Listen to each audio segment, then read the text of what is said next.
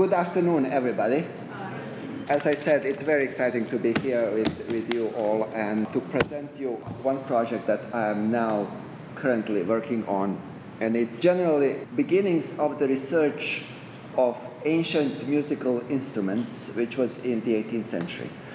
And so I will try to show you a, a short version of what I'm, I'm doing. So, for several reasons because it helps us to understand uh, beginnings of music iconography as a discipline and subdiscipline of musicology and ethnomusicology that, that we are now uh, applying. Then it helps us to understand early uh, attempts of studying of ancient organology. It's interesting to see how those ancient sources were manipulated by 18th century uh, historians and music historians and how they tried to show us what they thought they should show us and not what instruments actually were. It's interesting to show this because you and we can all learn from their errors because they, their methodology is our methodology and whatever they did wrong we are also doing wrong so it's, it's educational to, to see how they approach the subject and finally, this, these pictures are very iconic, and you see them all over uh, 18th century and even uh, early in, in the early part of the 19th century. You, you see them reproduced in different volumes. So it's interesting to, to, when you see the picture, it's interesting to know where the picture uh, comes from. So I will show you three volumes and by, by three I don't want to say musicologists because they were not musicologists. Three historians. First is Francesco Bianchini, who was very important, and this, this uh, the Tribus Generibus Instrumentorum Musicae Veterum, published in 1742. Second book that I will talk about is Charles Burney, General History of Music, uh, because in the first volume he reproduced three plates with Greek and Roman musical instruments. And then third is the guy who is less uh, well known, Jean Benjamin de Laborde. And he published four, besides that, he eventually ended up on guillotine because in the revolution they did not really like him. He is probably the only musicologist who ended up on decapitated. So, you know, it's uh, one reason to remember him. But he published four volumes. He was very well to do nobility, of course. And uh, he published four volumes in uh, 1780, so it means three years after Charles Burney. And in one volume, he produced kind of a dictionary of musical instruments. And it has 200 pages, it, it is 200 pages long with 54 full page illustrations. So that was very expensive book at that time because you, you, you needed 54 uh, engravings, but obviously he, he had means to do that. So this, these are three, three volumes that we will talk today. And before we go to them, I want to show you quickly how we, we got to, to those uh, volumes and what was the research on ancient musical instruments before they arrived. First of all, I should say that uh, at that time there were no not found uh, archaeological, actual archaeological artifacts. I, I don't know if instruments excavated in Herculaneum were the first ancient instruments. I, I don't want to claim that they are, but I think they, they are. So, here we have the, the famous Raphael Parnassus uh, uh, fresco from uh, the Vatican. And Emanuel Winternitz established, or it's at least his theory, that Raphael was using for instruments sarcophagus delle Muse, which is still the, uh, existent in, in Rome. So this is probably the first use of iconography from antiquity for, in, in, in, in the Renaissance or at least what we, we know of. Then in 1613, Lorenzo Pignoria uh, published this, this volume, and he has one page with musical instruments. This work is relatively not known, but these instruments are better known from Syntagma Musicum. uh, by Praetorius because Praetorius copied them from Pignoria.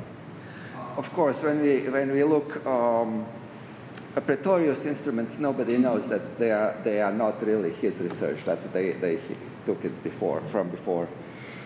And then we have uh, Mersenne who, who did these instruments uh, in 1636. And then there is Jakob Spon, who is also very often uh, repro reproduced uh, his instruments.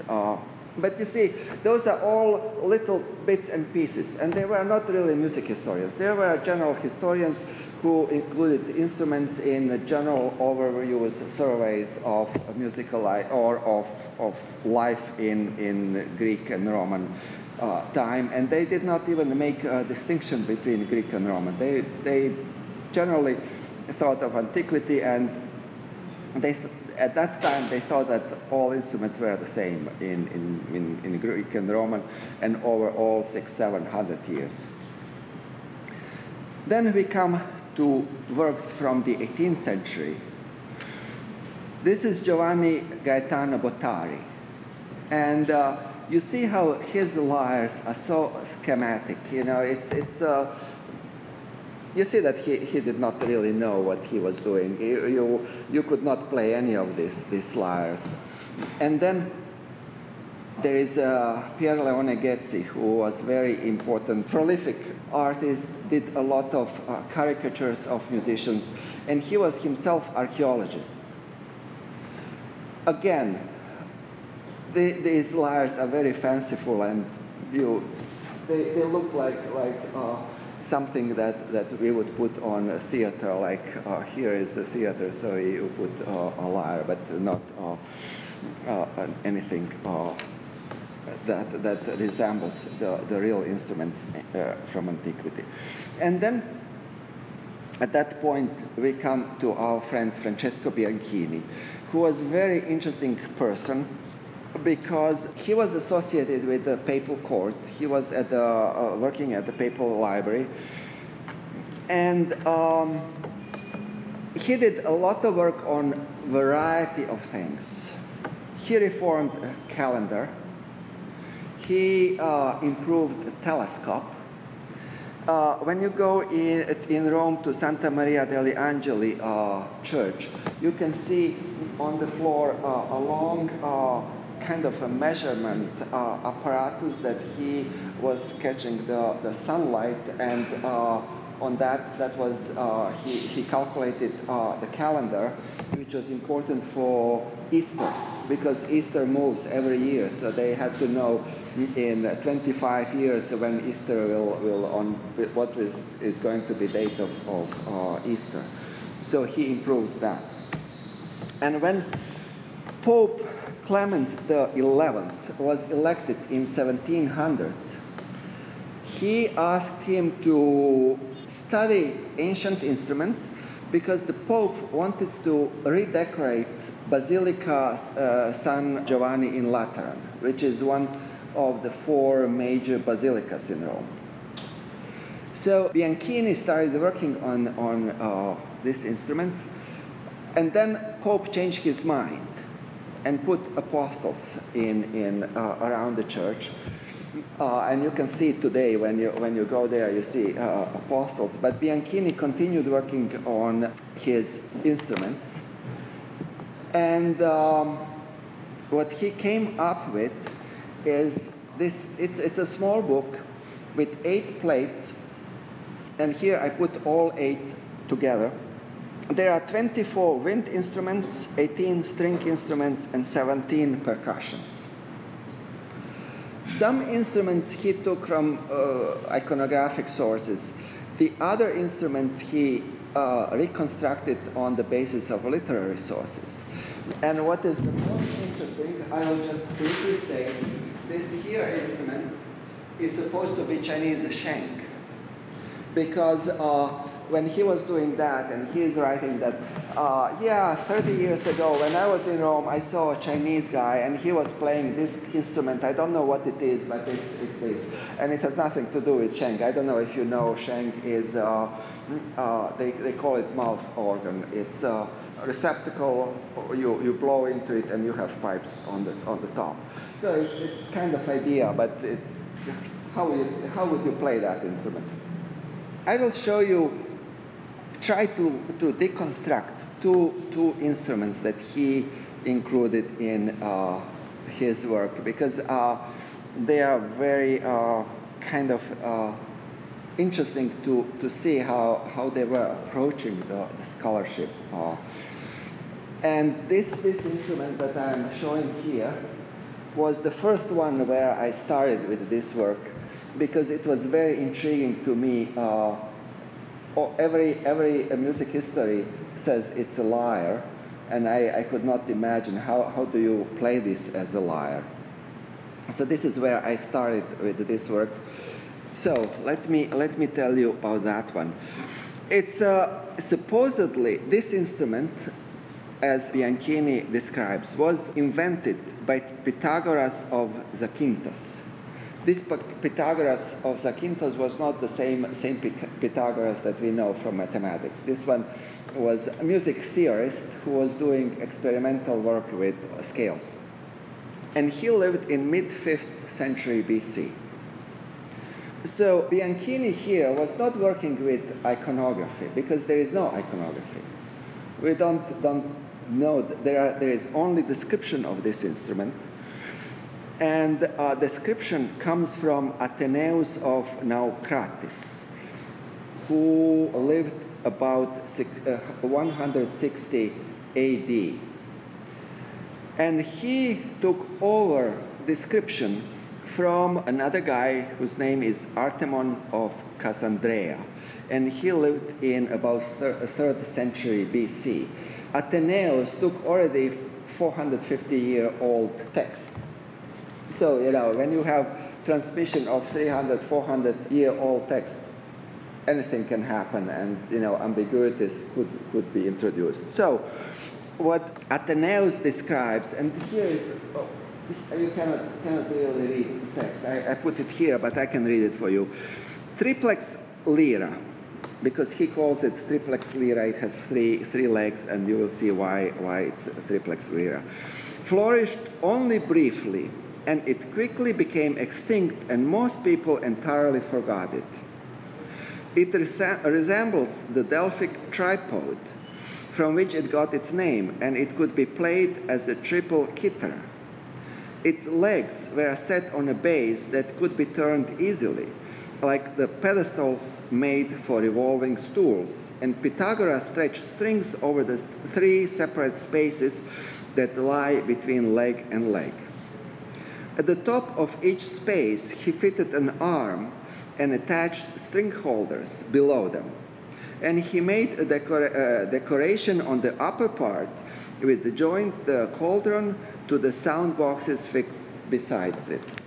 So this is the description. There are no pictures. And on the basis of that description, Bianchini constructed instrument. So it's purely fiction because what Pythagoras actually wanted to do, he wanted to have one instrument that you could use for three different modes. And on each side of the instrument, you would have uh, strings in a different tuned in a different mode. So you would flip the, the, the instrument and you would you would play play in a different mode. But obviously we don't have pictures, we don't have literature, we have one only one description of it. It was experiment that Pythagoras has done. And this experiment is so prominently here, and not only here, from here, it came to Charles Henri Blainville. He reproduced him among his Greek instruments. And then from there, it came to John Hawkins in his music history. And then Charles Burney also took it. And from Charles Burney came to, to Laborde. From Laborde came to Encyclopedia Britannica. So all these, these places and people, they all think, wow, this is, this is a great instrument, you know, a major, major uh, Greek lyre, and we have one description of it. So you see how, how this inclusion or, or uh, elimination of instruments is arbitrary, and they, they did not really know what instrument was important, what, what instrument was not. So here comes second instrument from Bianchini. On the right here is Bianchini's uh, one page. Here on the left is a picture from on which he here he actually did have iconographic uh, model source. So this here guy playing in the in the in the cloud apparently plays this instrument. How could you tell? This page comes, it's engraving from Virgil Vaticanus, which is the, one of the earliest books we, we have made in the 5th century. Bianchini, since he was the, the Virgil uh, Vaticanus is at the Vatican Library, so Bianchini could have had access to it, and he was there is possibility that he might have actually seen it. Bianchini actually died before his treatise was published. And the treatise was published by his nephew, who revised it. And the, the, this uh, edition of uh, uh, uh Vaticanus comes from 1741. So this is one year, was uh, published one year before Bianchini. Uh, and Bianchini was at that time dead for 15 years. So obviously his nephew actually, is, uh, actually the, the, the instrument does exist in Bianchini's manuscript, but in the text describing this image actually mentioned that it comes from this edition.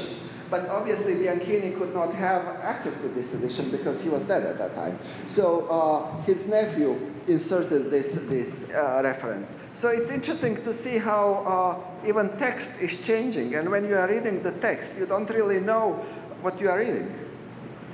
And uh, that's why it's so important always deconstruct the text and go back and back and back and back and see what actually, what are the sources for the text, what are the sources for the picture. And this is, this is what uh, basically I want to, to, to show you today how important it is to go back to the source and understand what was the source for the picture. It's, it's absolutely the most important thing. So, again, like with Pythagoras' lyre, this went back, uh, went, went to another edition of Laborde. He, he took it, and it's, it's uh, uh, again, you cannot read it, but here he says, that he took this instrument from Virgil Vaticanus. And Laborde, uh, I'm sure, did not go there. So he just put a, he, he took it from Bianchini, but he said, oh, this is not, uh, I don't want to admit that this is from Bianchini. I want to show that I took it from a real source. But Laborde has never been in, in uh, Rome or at the Vatican, so how would he see, see the manuscript that never got out of the Vatican Library? So, another, another fake reference. Now we come to, to Charles Burney. And I don't know, I uh, am assuming that you all know about Charles Burney, and I will just tell you a few, few words because he is, he is very important in English historiography. He, he made his living in London as organist and harpsichordist. He spent a considerable time teaching music and composing music, and he was uh, involved with a, a, large number of, of projects. Uh, he, he organized Handel celebration in 1785, and the most important is probably this uh, his uh, general history of music in four volumes which uh, spans entire music history from antiquity to his time. When he was collecting material for the history, he made two trips One in 1770, he went to France, Switzerland, Italy, and in Italy he visited Turin, Milan, Padua, Venice, Bologna. In Bologna he met Padre Martini, Rome, and Naples. And for us, for this, in this case, it's very important, this his trip to Rome and Naples. He, I, I mentioned before, he has three tables of musical instruments. This is one. They are all nicely, nicely lined lyres. It, it looks like he was in, a, in an instrument shop. Uh, um, and then there is a second one where he took uh, musicians actually out of a larger context and just copied a fragment with the musician. And I should uh, just warn you, uh, because it's, it's again methodologically interesting. Since he was, uh, uh he had engraver who was doing this, this uh, picture for him, all uh, images are reversed left, right from the original. And you will see that, that in, a, in, a, in a second. And this is the third image in, in the book. So when, when Burney was in 1770 in Rome and Naples, he was on a constant lookout uh, for, of course, scores and uh, to meet musicians, but also he was looking for iconography. And he is writing about that. So this is, this is like one very early historian who was looking, who, was, who tried to use uh, consciously visual sources for his research. And he says, uh, you again cannot read, but when he was there, Giovanni Battista Piranesi was very important artist in Rome at that time. So he went to meet him and he asked uh, him to uh, find apprentice. And when Burney, Burney came to Rome and then he went to Naples and then came back to Rome. So when he left to Naples, this Piranesi's apprentice went around Rome and made sketches of instruments for Burney. So Burney writes on uh, 13th November 1770. In Cavalier Piranesi, while I was in Naples, has sent his draughtsman all over Rome in search of ancient instruments and he made drawings, drawings from several of the most antique and curious. However, as I came here to see with my own eyes, I determined to examine the originals and compare the copies myself. For which I uh, uh, purpose I sent off this morning as soon as it was light in company of with Piranesi's young man, and walked uh, about till I was ready to lie down on the street. However, I was glad I took this method of having the drawings correct, for several things had been mistaken and omitted, and others were very obscure till I had seen the whole figure uh, who held or played the instrument. And sometimes even seeing the whole group in a basso rilievo was necessary to my forming any conjecture about the uh, occasion and manner of playing it. So he, he really uh, wanted to know the, the source and understand why this source was, was played this way or uh, that way.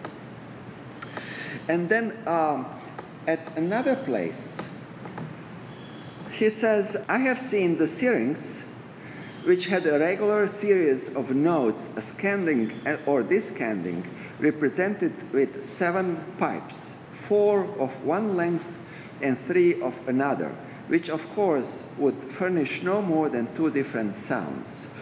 And I actually here found the, the sculpture that he was referring to. Here it is at uh, Conservatory in, in uh, Rome. The cymbals, too, which were to be struck against each other and placed in the hands of some antique figures in such a manner that it is impossible to bring them in contact with the necessary degree of force without amputating or at least violent, violently bruising the thumbs of the performer. And it is certain that artists continue to figure uh, instruments in the most simple and convenient form for, uh, for their designs long after they had been uh, enlarged, improved, and rendered more complicated. In, uh, an instance of this in our own country will confirm the assertion. In the reign of George II, a marble statue was erected to Handel in Vauxhall Gardens. The musician is rep uh, represented playing upon a lyre. Now, if the stature, the stature should be uh, preserved from the ravages of the time and accident for 12 or, or 1400 years, the antiquarians will naturally conclude that the instrument upon which Handel acquired his reputation was the lyre. Though we at the present certain we are at the present certain certain that he never played on one and this is this is the the image uh, sculpture that he was uh, talking about so just as as uh, Bianchini before and all these uh, those lyres before he also decontextualized the, the instrument he did not show it in the whole context with the musicians he just took the instrument out and uh, showed it as, as, uh, as an object. The first group of images that I will show you here come from Herculaneum. And this is very important because Charles Burney was the first one who was using images from Herculaneum. Only two lyres before earlier appear in Lyra Barberina just a few years, but they are very crudely represented there.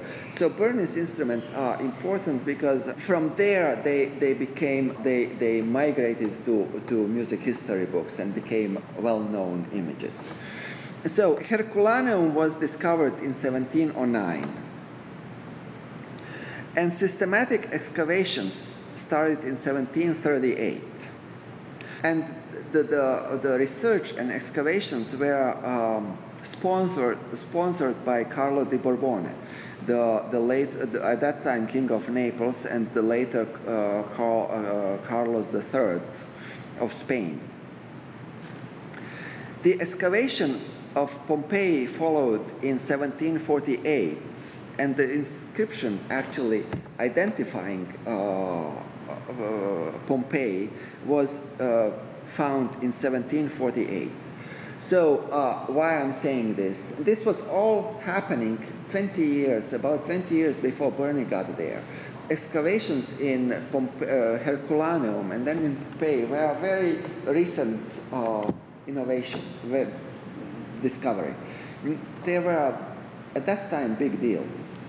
And everybody from Europe, England especially, went to uh, Naples to see Herculaneum and see Pompeii. Mozart was there a few, few months before Burney went there. Joseph II, Holy Roman Emperor later, was there a year later. So this was, this was 1770, 1771, uh, 75. Those were years when everybody in Europe wanted to see Herculaneum.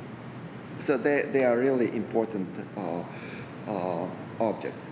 And the other thing is that uh, Herculaneum was probably uh, the first European archaeological excavation where modern archaeological methods were uh, inaugurated.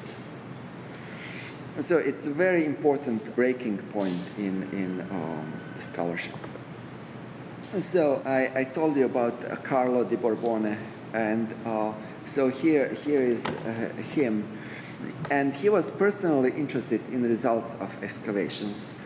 Objects from archaeological, archaeological finds were given to him and he organized the museum. When uh, uh, people would go to the museum, he did not allow anybody to bring pencil or anything you could write with because he was concerned that people will make inaccurate uh, drawings of objects. So when Burney was there, he specifically writes about that. You know, they did not let me let me take pencil. They did not let me let me uh, make copies, sketches, nothing. I copied uh, one trumpet that he thought it's a trumpet after he got out of, of the museum. So, because when you when you look those instruments here, you you think why he did not repro- reproduce the, the real instruments. There were sistrums, Egyptian sistrums at that time. From Herculaneum came several tibias, and and he actually says. The day I visited the Neapolitan uh, Majesty's Museum at Portici, where I had inquiries to make concerning ancient instruments and manuscripts which were of real importance to my history.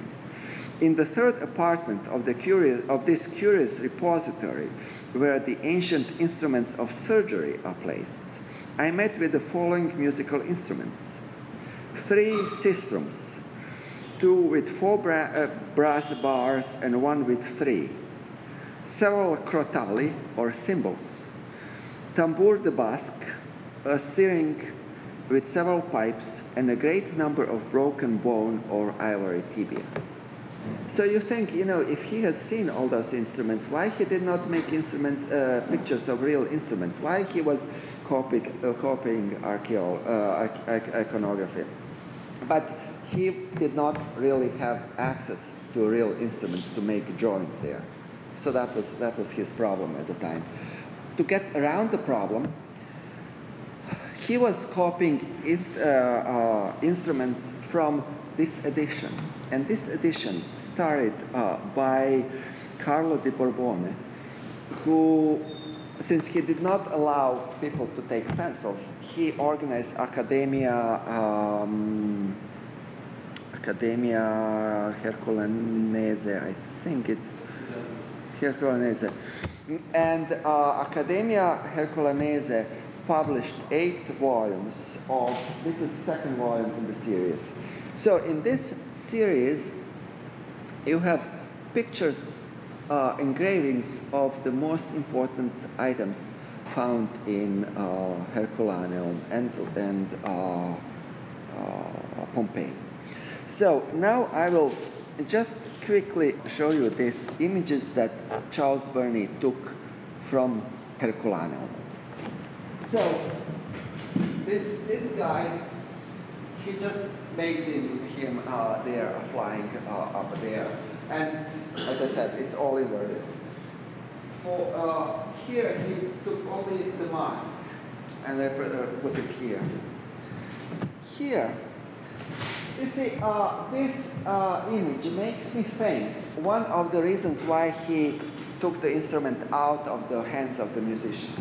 Ergonomically, you could not play, play this, this instrument this way. Or maybe you could, but it's not really, really uh, economically uh, uh, good way to, to produce sound. So maybe, or maybe I'm going to, I'm giving him too much credit, I don't know. But maybe he thought, oh, this is impossible uh, to play this instrument like this. So musicians is, ir is irrelevant, but the instrument is still good. The instrument is real. So let me put this uh, instrument there. Here, he just took uh, cymbals out. Here is this lyre, and as you see, this lyre, now we know it is a, uh, a tortoise uh, shell because the lion needs a resonator. He made it into some decoration because he did not know what, what he was doing. And uh, the problem with taking image, uh, instrument out of musicians' hands is that you have to reconstruct parts that you don't see. So uh, you do whatever you can, or you think that you can, but this is still not, not really uh, instrument. This instrument is very often reproduced. You see it all over, over the place. And here he just took uh, two pipes. This is what he calls tambour de basque. And then here we have a very important image because uh, it's again methodologically very interesting. You see, this, is, this looks like a, an ornament. There is nothing, nothing at the back here. When you look at the original picture from uh, Herculaneum, you see that here there is actually at the back tortoise, and there is a resonator. But he took, uh, his engraver took picture from intermediary source from uh, uh, this, this image. So it's, it's very hard to see. You could see it if you know what you are looking. But if you don't know what you are looking, you think, oh, this is, this is just the, the instrument that looks like this. And this is, this is what he, he has reproduced here. And this, these strings are hanging down. You, you don't really know what the, how, how the, the strings are tied at the bottom. And the other detail that he lost is that he did not include plectrum. So uh, when you see this, this uh, lyre, you don't know how, how this instrument is, is uh, would be plucked. And of course, that instrument again migrated to uh, Encyclopedia Britannica, third edition, and stayed there until the sixth edition. And this is not all. This instrument ended up in a celestial atlas that was uh, published in London in 1827. Uh, you see, this, this is instrument that uh, was copied either from, from Burney or from Encyclopedia Britannica to represent uh, uh, the constellation of Lyra. Uh, to me, it's, it's very interesting how these, these images migrated from one place to the other, to the other, to the other. Here is one in, in, instrument, interesting instrument this is the only instrument where he reproduced two side, uh, instruments from two sides.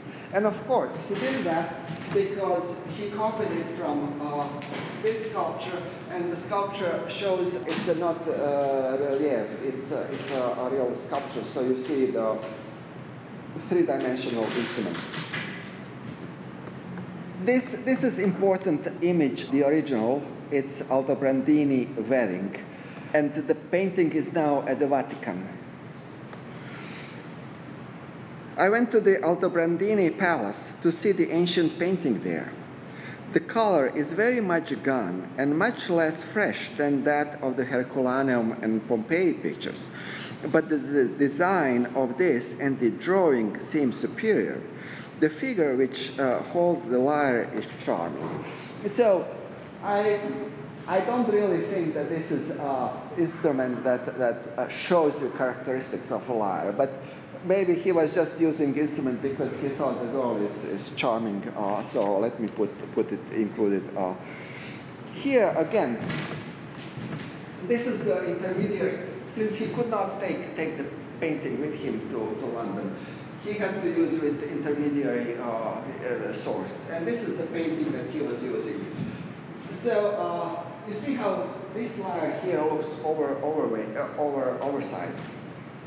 Uh, uh, I mean, which musician would, would hold an uh, uh, instrument like that? Uh, how, how would this instrument hang? But he did not think about that. That was that was, and then this picture, this this image is even even more interesting. Um, he, he cut only these two, two figures. And you see this, this girl here. This is a, Phryg, a Phrygian uh, pipes that are uh, uh, carved, curved. And uh, it looks in him like she's playing with both hands. Doesn't make any sense. Why would you, how would you, you hold uh, uh, holes? Yes. Phrygian pipes are one is a long straight pipe, the other one is uh. So, what is happening? Burney use this image, but look at this. If you can see, I don't know if you can see, uh, there is a line here. An original monument uh, preserved is only the top part. This here part is a reconstruction. And uh, one pipe is broken here. So when engraver took that, he, he reconstructed the part that, that did not exist actually in antiquity. So uh, Burney could not know that from the image.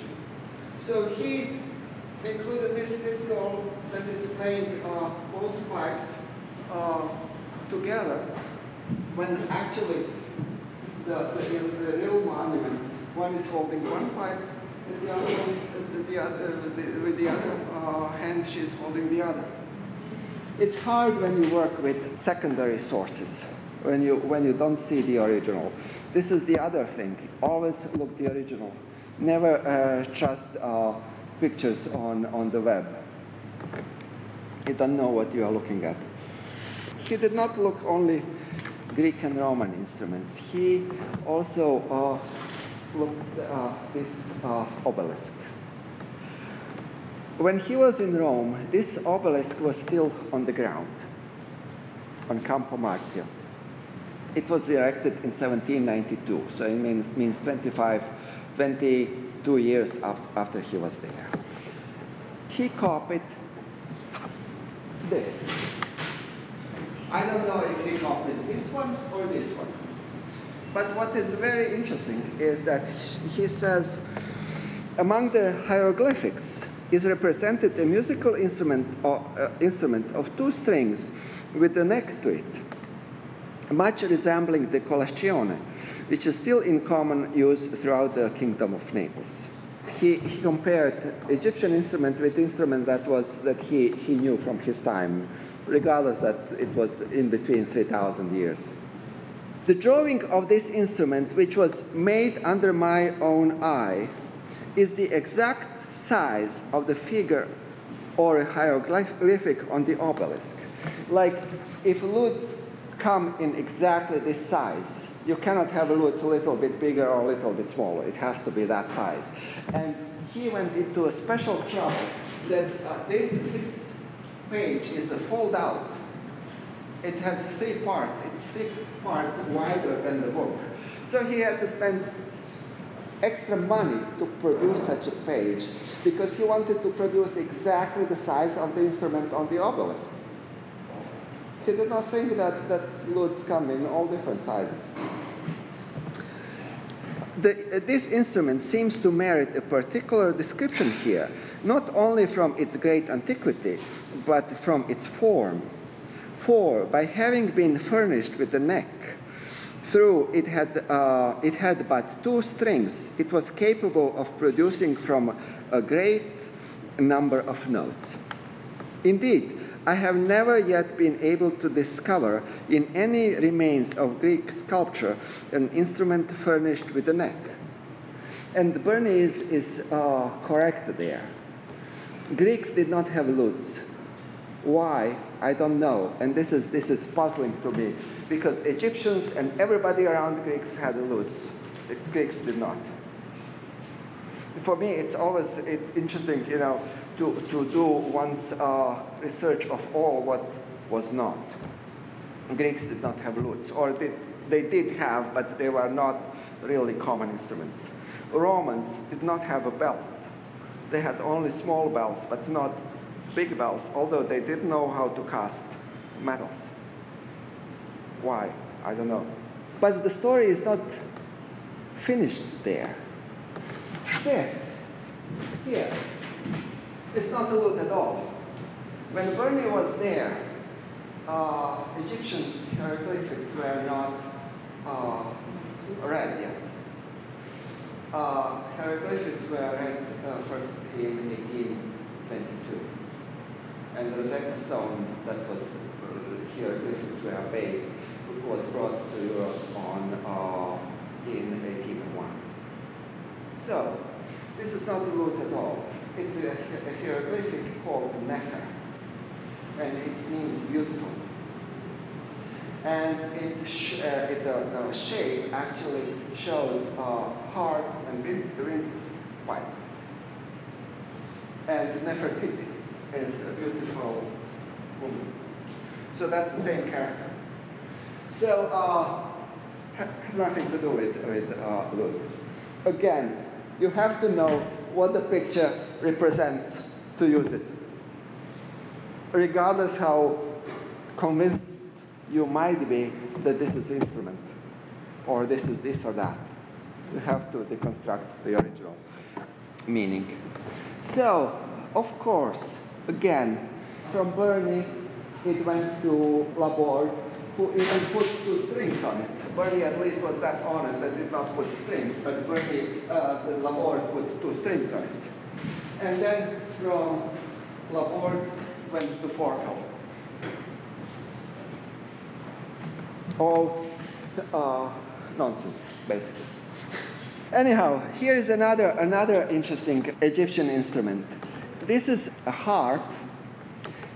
This image comes from Burney. Burney did not go to Egypt. He was familiar, friend, with the Scottish traveler James Bruce. And James Bruce uh, did a lot. He, he lived uh, for like uh, 15 years in Egypt and Eritrea, and he copied a lot of instruments there. So this instrument is copied from the tomb of Ramses III in East Valley of the Kings. So, doesn't look like, like Egyptian carp. We don't know which image Bruce gave to Burney. But this image is an image that Bruce reproduced 20 years later in his uh, book from Egypt. So uh, it looks like uh, uh, Burney did not really alter the instrument, except there is no musician. But there is a letter from Bruce to Burney, and he says, You know, I'm not giving you the musician because you are concerned with the instrument, not with the musician. So, and if you put the musician on it, it will just obscure the instrument and you will not see clearly the instrument. So, forget the, the musician. And this is the uh, Egyptian tomb as it is, as it looks now. This is a possible reconstruction. So you see there is a pharaoh head with the double Egyptian crown here. And, uh, and you see that Bruce must have seen this, this crown because it's still there. And at his time, this was uh, further down because he, he actually, in this same letter, says that the musician does not have uh, shoes or sandals or anything. So he must have seen the, the feet. But uh, now we don't know. So this is, uh, this is how it uh, goes. Again, this is Laborde, who put musician on it. He, he took instrument from Burney, but uh, he thought, well, let me put musician. It looks better with musician than, than without musician. And then, again, Forkel put the instrument here little crooked because he did not have a, a space on, uh, on the, the page. So here we have chronology of images, how they migrated from one uh, work to the other. It's interesting, no? And um, now we come to our friend Jean Benjamin Delaborde. And uh, look what he has done with the Burney's instruments. All those lyres nicely aligned, one next to the other. He put them back in, in hands of musicians. And he even says here that these musicians come from Herculaneum. So uh, if you look at this, you, you go to Herculaneum and say, oh, let me see, where is this, this, uh, this image? Uh, but it doesn't exist. He, he just made it up. But there is, there is one interesting uh, thing that uh, with Laborde. I think he was the first music iconographer who used late medieval manuscripts to study instruments. Since he was from French nobility and he had um, access to the royal library, he actually was studying manuscripts. So here is one image from uh, and I was able to, to find the, the source which uh, he used for this image. Just, but just imagine how complicated it was at that time to reproduce image in a book. He had to, he could not take, take a book out of Royal Library. there was no Xerox machine or iPhone. So he had to send his engraver to, to or uh, uh, somebody should make a sketch at the library. That sketch has to be engraved to produce this page. So this is, this is very laborious uh, work. So what happened here?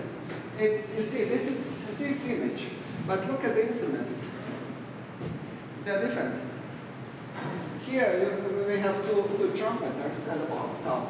Here is some kind of uh, lute or mandora and the bagpipes. So what happened? Voila. Here is the same uh, uh, different manuscript of the same text. And here we have go with mandora and uh, uh, another girl playing bagpipes.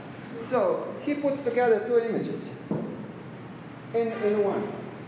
And, and somewhere he says, this is a proof that they were, they were playing this and that instrument at the, at the court of, of uh, Charles V. What kind of proof? Uh, he, you know, he, he basically manipulated images. Uh, I don't know a reason except to say, well, I, I thought this, this looks better. So, but at the same time, when he was doing this manipulation of images and put them in hands of the musicians in a scholarly work, because this is, this is uh, what we would call today scholarly work. At the same time, you have this image, same instruments from Herculaneum, uh, and this image was produced as a sheet that other artists would use to model their artworks, uh, the, the, to, to use uh, as a model for, for their uh, artworks. So, this Jean Auer cleaned instruments, again, like the Burney did, from everything, show them, here's the instrument, and now you use it in your work as you like. So this, this bring, gets me to, to the end of uh, this, this talk. What I want to, to, to uh, bring uh, for you to, to take home is that in developing visual compositions, creators always implement their own concepts and ideas of reality. Reproduce objects from reconstructed memory memory, remembering them incorrectly, or deliberately altering the assumed reality under the influence of their own agenda or aesthetics. It is not rare that image creators are unaware of the theological or political doctrinal framing of the, depicted event, particularly in situations when, the migrated, uh, when they migrated from another culture. Because in the new culture, when they would come to a new culture, they did not really know the, the environment, why something is happening in, in the, the situation. So they would show something that they thought they are showing, but who knows what was the reality. Artists fre frequently used to adopt visual programs from mass distributed images also. I don't want to say that these are mass distributed images, but they are pre-existing images. So they were just using images, combining them in a new, new uh, reality, and giving them out to readers as, as the reality of Herculaneum of Pompeii. As you see, uh, this is not what only artists doing. Musicologists or music historians uh, were also doing that.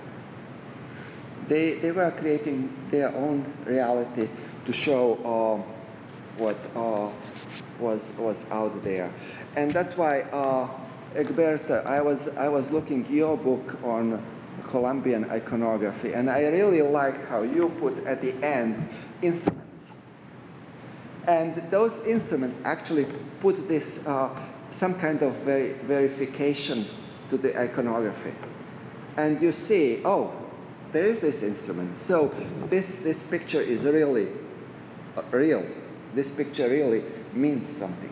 To me, it was really, uh, I was looking at the book now before, before coming here just to know what I might see when I come to Bogota and around.